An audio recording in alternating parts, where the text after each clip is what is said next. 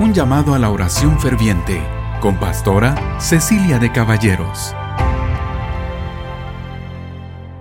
Bendiciones en su devocional llamado a la oración ferviente. Hoy, sábado 17 de octubre del 2020.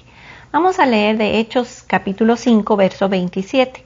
Pedro y los apóstoles son presentados en el concilio y el sumo sacerdote les pregunta, ¿no os mandamos estrictamente que no enseñéis en ese nombre? Y ahora habéis llenado a Jerusalén de vuestra doctrina y queréis echar sobre nosotros la sangre de ese hombre. Respondiendo Pedro y los apóstoles le dijeron, es necesario obedecer a Dios antes que a los hombres, y Dios de nuestros padres levantó a Jesús, a quien vosotros matasteis colgándole en un madero. A éste Dios ha exaltado con su diestra por príncipe y salvador, para dar a Israel arrepentimiento y perdón de pecados. Y nosotros somos testigos suyos de estas cosas, y también el Espíritu Santo, el cual ha dado Dios a los que le obedecen. Ellos oyendo esto se enfurecían y querían matarlos. Gamaliel, doctor de la ley, les habla y los convence de dejarlos libres.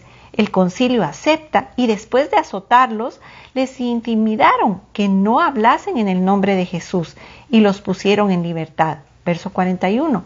Y ellos salieron de la presencia del concilio, gozosos de haber sido tenidos por dignos de padecer afrenta por causa del nombre.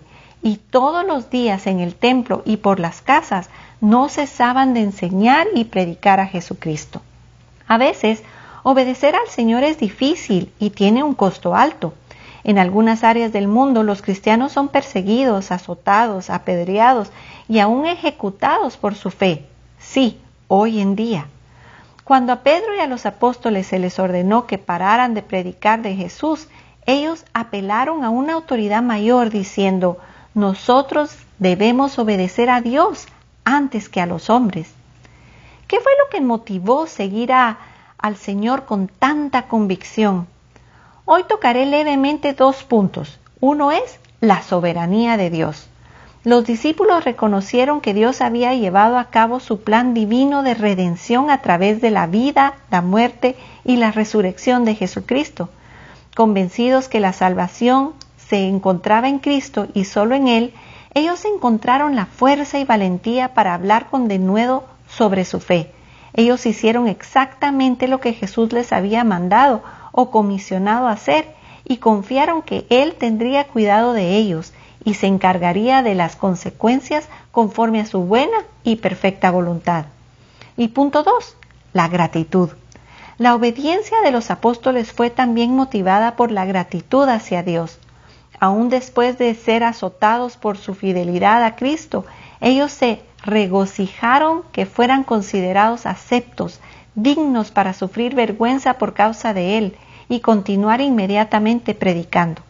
Ya que Dios nos ha rescatado a ti y a mí de la esclavitud del pecado, nos ha perdonado y nos ha hecho parte de su familia, obediencia de gratitud debería ser nuestra respuesta también. Cada día es una oportunidad de reconocer su soberanía sobre nuestra vida y confiar en Él.